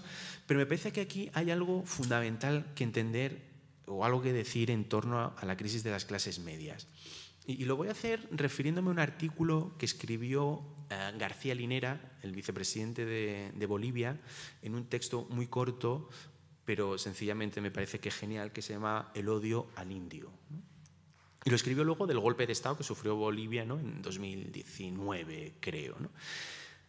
Había un punto trágico en el, eh, hay un punto trágico en el artículo muy fuerte, pero creo que dibuja un horizonte de futuro eh, o, un espacio de problematización muy interesante. ¿Qué decía García Linera, él, ¿no? Eh, siendo vicepresidente de, de Bolivia y habiendo sufrido el golpe de Estado en el exilio? Lo que venía a decir es que el golpe de Estado de Bolivia es el resultado del éxito de una democratización material conseguida. Es decir, que durante los 10 años desde el mandato de Evo Morales, eso que entendemos, y aquí sí, ¿eh? sociológicamente como las clases medias, es decir, la, salida de las condiciones de pobreza, vamos a decirlo simple, ¿no? Em, había pasado del 30% al 65% digamos, se había ensanchado, ¿no? donde sectores populares, sectores indígenas sobre todo, se habían alcanzado el éxito de una democratización eh, eh, eh, material. Lo que ocurrió entonces es que cuando la clase media se amplía al 66, entonces los signos de distinción de la clase media ya no rigen resulta que si todos pueden tener una beca, si entonces el apellido ya no cuenta, si entonces la educación que le doy a mis hijos no es signo de distinción, si no hay una distinción burdiana, si no hay un hábitus de, eh, de clase, entonces dice Linera, el golpe se entiende como un intento de volver a renovar la estructura de clases para que la experiencia subjetiva y fenomenológica de la clase media como estatus vuelva, vuelva, vuelva a regir, para que la meritocracia vuelva a regir, ¿no? para que existan los muy pobres, los ricos como, ¿no? como horizonte aspiracional y nosotros en el, en, el, en, el, en el medio. Y a mí me parece que cuando creo que eh, cuando se refieren las extremas derechas a, ese sujeto de los, al sujeto de los olvidados, la locución los olvidados, da cuenta justamente de esto, del fin del paraguas de las, de las, de las clases medias. Y que el proyecto que hay detrás, que el proyecto que se esconde detrás, no es un proyecto de emancipación. No estoy diciendo con esto que de las crisis de las clases medias no, se, no, pueda articularse y pensar alianzas para la articulación de un proceso de emancipación. Digo que la politización de las extremas derechas desde esta perspectiva lo que plantean no es un proyecto de emancipación universal, ¿no? Eh, no disputan el universal, sino que es un proyecto de redención es, un proyecto de para que vuelva a regir la estructura de clases. De ahí la nostalgia, de ahí el pasado, de ahí el restaurare, de ahí lo reactivo, de ahí el, resentimiento. ¿no? Es decir, la, clase media perdió su capacidad política de, gesto metonímico, digamos, ¿no? de ser esa parte capaz de denunciar el, el todo. Y lo que resulta sorprendente y lo que resulta sorprendente es que parte de la izquierda entienda que este es un buen punto de partida para una política de la emancipación. Ese es el, el, el, quid de la, de, la, cuestión ¿no? y lo que creo que hay que, que, eh, eh, que, desmontar. De ahí un poco lo fantasmal, ¿no? es decir, el, espíritu fantasmal que, que, eh, torna, ¿no? de ahí la nostalgia como, como el vehículo ¿no? que posibilita volver, volver atrás. ¿no? Es como que el mundo tuviera que recuperar su, su, su, su sintaxis ¿no? y al final es como una especie, creo que em, los olvidados es una especie de figura que nos permita algo así como recorporeizar, ¿no? recorporeizar la, inmaterialidad del, mundo. ¿no? Em, o sea, creo que, en esos momentos de angustias existenciales, ¿no? Eh, Fernando Broncano, que, está aquí, hacía, le, leía los sus laberintos de la identidad, una reflexión muy interesante ¿no? al hilo del, del libro de Boms la nostalgia, sobre, ¿no? decir, cómo el, en, digamos, si hasta ahora tenemos una concepción ¿no? del, del, del, espacio eh, eh, del, tiempo ¿no? como, algo, como algo privado ¿no? Eh, y el espacio como algo público. ¿no? Yo me incorporo al espacio público y llego a casa, ¿no? entonces el espacio privado, ¿no? Kant, digamos, digamos la, transformación de, la transformación del espacio en algo privado, ¿no? la privatización continua y la extensión de los procesos de valorización al conjunto de la ciudad metrópolis y en cambio la privatización del tiempo, ¿no? la penetración en lo más íntimo desde el trabajo, el ocio, etcétera, ese no lugar, ¿no? ese, ese no icos de, de, alguna manera desarraiga, ¿no? de alguna manera ah, rompe. ¿no? Creo que ese intento de recorporeizar el, el, mundo ¿no? es uno de los leitmotiv ¿no? que estaría a la, base de, este, de, estos proyectos políticos y que tienen que ver justamente con, con, con el gran error. ¿no? Partir de una construcción de pueblo reaccionaria como punto de partida para una política emancipadora. Y dicho todo, eh, eh, eh, esto, pues, em, Manu, ¿tú cómo lo ves?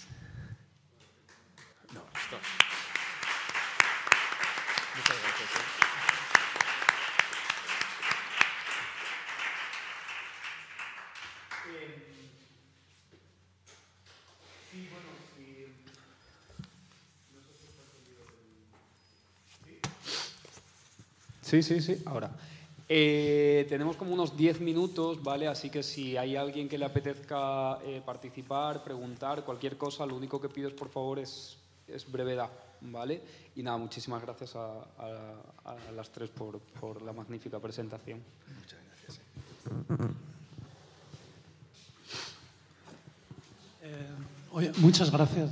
Estoy, no lo he leído todavía porque el fin de curso es muy agobiante, pero mañana me pongo porque ahora ya sé que sé que, es imprescindible.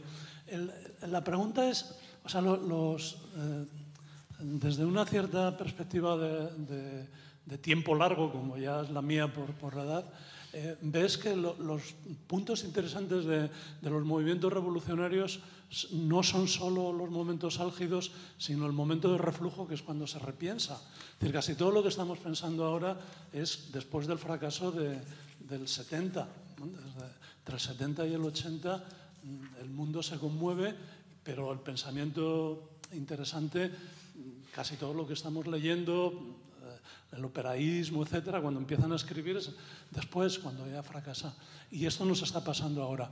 Y el punto, que ahí es mi pregunta eh, central, me parece que, que, donde están los problemas mm, jodidos, no entre, tanto entre cultura y base material, sino eh, entender o, ser sensibles a qué, a qué movimientos están desbordando el, el, marco del presente y están anticipando el futuro.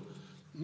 Eh, en los años 70 eh, este, eh, el, obrerismo contra el operaísmo lo vivimos mi generación. Quiero decir que, eh, la, izquierda tradicional no entendía que los movimientos de barrio estaban desbordando el marco del sistema. No entendían que las huelgas salvajes estaban desbordando el marco del sistema. Y decían, esto es cosa intelectuales, esto es cosa de tal. Y te, acusaban de obrerista. y te acusaban de obrerista gente con, con sus licenciaturas y sus cosas. Y, vuelve a pasar, pero cuando, y ha pasado dos o tres veces, por lo menos a lo largo de mi vida, pero lo que era difícil pensar era qué, qué movimientos o qué, o qué luchas estaban anticipando. No que luchas simplemente eran reactivas, sino que luchas estaban anticipando otra sociedad. Y es obvio que, que las, los ciclos de lucha que empiezan en los 90, Mm, contra la globalización, el feminismo, el ecologismo, han ido desbordando los marcos sociales y anticipando sociedades nuevas. Eh, ahora pueden ser los movimientos trans, etc. Y esa falta de oído, de sensibilidad, me parece que, que no es solo el problema de, del resentimiento que tienes, tu análisis es perfecto, sino también hay un problema de oído, de puntos ciegos, de no, no saber eh, qué cosas están anticipando eh, y están haciéndonos desear un futuro distinto. ¿no?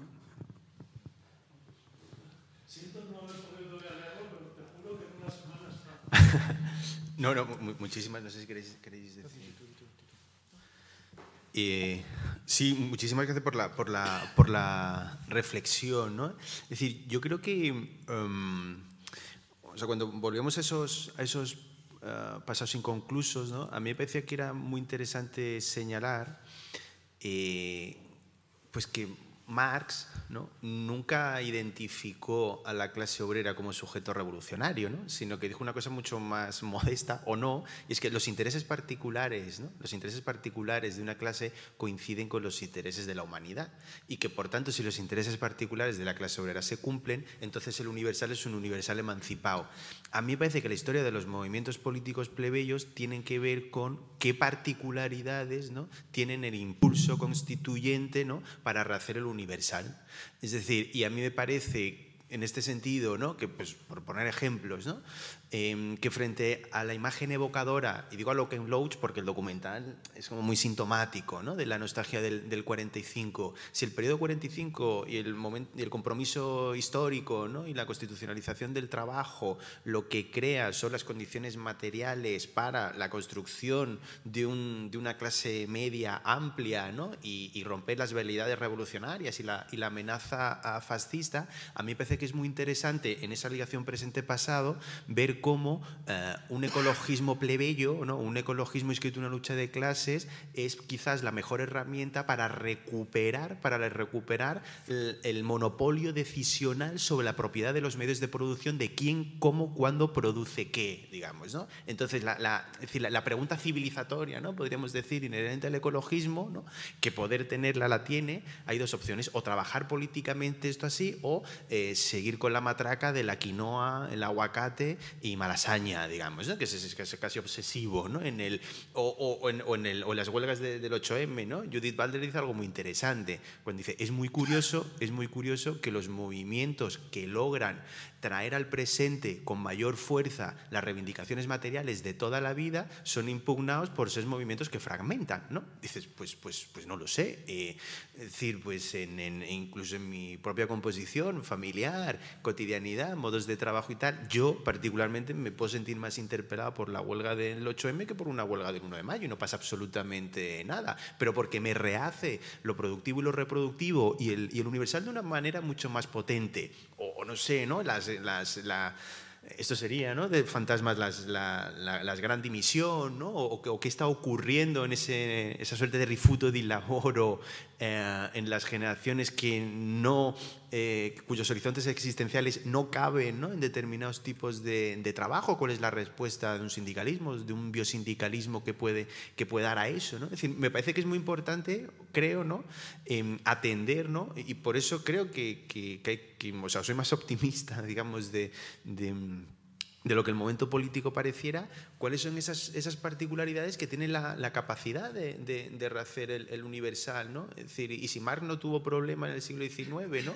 aun cuando en la Inglaterra de su época, esos señores ¿no? con las manos de grasa que trabajaban en una fábrica eran una minoría cuantitativa respecto al, al, a lo que significaba la producción agraria y, y, ganadera, pues tampoco habremos de tener problemas nosotros y nosotras ¿no? en entender que quizás la emancipación puede ir o ser vinculada por otros lugares. Ahora bien, esto, la pregunta es, si entonces lo que ocurre es que las formas de representación, las formas corporativas en las que esos discurres no son las nuestras, entonces es un problema distinto. Entonces es un problema distinto que hay que trabajar políticamente. Y aquí lo que hace Clara Serra, por ejemplo, y el último artículo, el penúltimo que escribió, me parecía muy, muy interesante. ¿no? Cuando ella decía, ¿no? un feminismo para todo el mundo, y decía, no solo vale decir...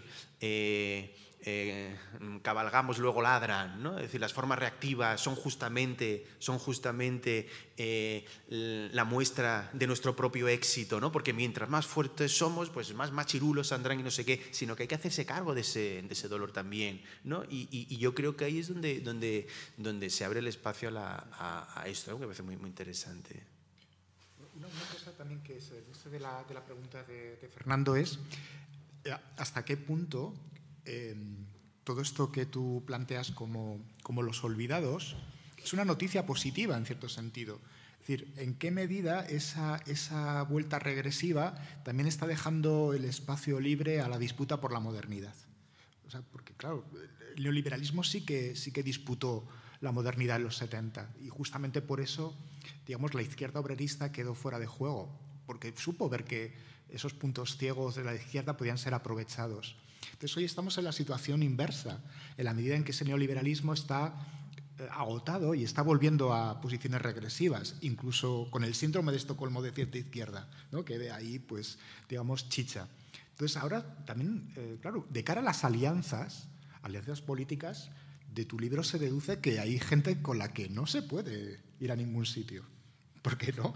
¿Por qué no? Aparte de que te van a ver siempre como el enemigo interno, no va a haber opciones para construir nada. ¿No? O sea que de, cara a pensar el horizonte futuro, bueno, hay gente con la que se puede ir y, hay que plantear alianzas con ellos y con ellas, pero otra gente no. Otra gente es que no se puede construir con ellos en función de este diagnóstico. A lo mejor es demasiado pesimista, pero si la disputa es la modernidad, claro, tú tienes que estar en, la lucha trans, tienes que estar en la lucha feminista, tienes que estar en unas luchas que están siendo boicoteadas justamente por estos sectores. Vale, ¿alguna preguntita más? Aquí hay una mano pedida. Si hay alguna más que salga ya, la recogemos. Vale, nos quedamos con esto. Bueno, en primer lugar, muchas gracias por la, por la presentación. Eh, a ver, yo tengo una pregunta muy práctica. O sea, quería preguntaros si podéis comentar un poquito el caso catalán. O sea, yo me pregunto si la izquierda independentista, o sea, me refiero a la izquierda, antes por ejemplo has comentado, has mencionado a RAN, o sea, reproduces alguno, reproduce algún aspecto de la, bueno, del análisis que has hecho, por ejemplo, este rencor hacia la izquierda cultural, esta vuelta atrás al obrerismo, o sea, me pregunto si el fenómeno que hemos vivido en Cataluña durante los últimos años se reproduce parte de estos aspectos. Sí, sí, sí, sí, lo, reproduce, lo reproduce. Em, y, tiene que ver también ¿no? un, con un momento de, desorientación. Es podemos hacer otra vez una, la, genealogía histórica que, que, explicamos antes, ¿no? El, la perspectiva de. La construcción de, una, de, una, república anhelada y no conseguida, existe una reacción en, en, sectores de, sectores de derechas que se declinan bajo formas raciales ¿no? y bajo, me parece, ¿no? es decir, con ciertos repliegues identitarios duros en algunos sectores, en el interior de las, de la, en concreto, ¿no? de parte de la, de la izquierda independentista, existen importantes sectores ¿no?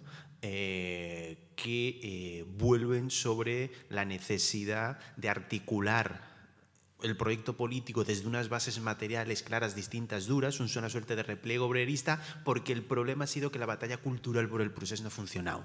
Pero que si volvemos, pero que si volvemos a arraigar algo concreto y que más concreto y más material que la materialidad de la clase obrera, entonces la narrativa leninista de la liberación nacional funcionará. Digamos, este sería como el, el marco una parte, otra no. Es una, es una o no, no sabría cuantificarlo, pero estos debates existen, ¿no? Estos debates existen entre, en, el, en, el, en ese interior, ¿no? El caso vasco, decías, es, diferente eh, porque, porque, es por una, porque hay un cierto repliegue identitario, pero por una generación eh, digamos, que, que, no vivió ¿no? El, el, final de la, el final de la, de la violencia, ¿no? el, el cambio de, de, ciclo y de estrategia en el interior de la, de la izquierda Berchale. En el caso de la izquierda catalana son los, catalana son los protagonistas ¿no? del, último, del último ciclo.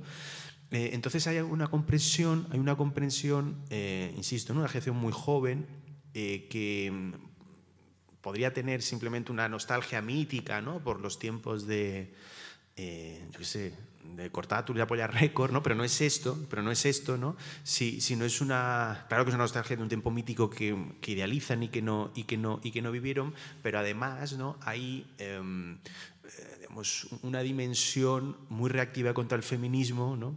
entendiendo ¿no? que el feminismo es muy, fuerte en, Euskal Herria y que tiene unas connotaciones muy, muy interesantes, de alguna manera introduce lo femenino y esa introducción de lo femenino impide ¿no? la restauración de la soberanía y la restauración del tiempo militar duro, digamos. ¿no? Es decir, al final nos hemos entretenido en velidades culturalistas, estamos aquí con los cuidados y no sé qué, y en realidad no estamos cuidando como hay que cuidar realmente la, la patria. ¿no? Entonces ahí habría una parte que vuelve otra vez con esos tintes, pero otra vez ¿no? en, el, en, cierto cambio más nostálgico que ninguno, porque no se vivió ¿no? o no existe una narrativa tan concreta y política como en el caso, en el caso en el caso catalán, ¿no?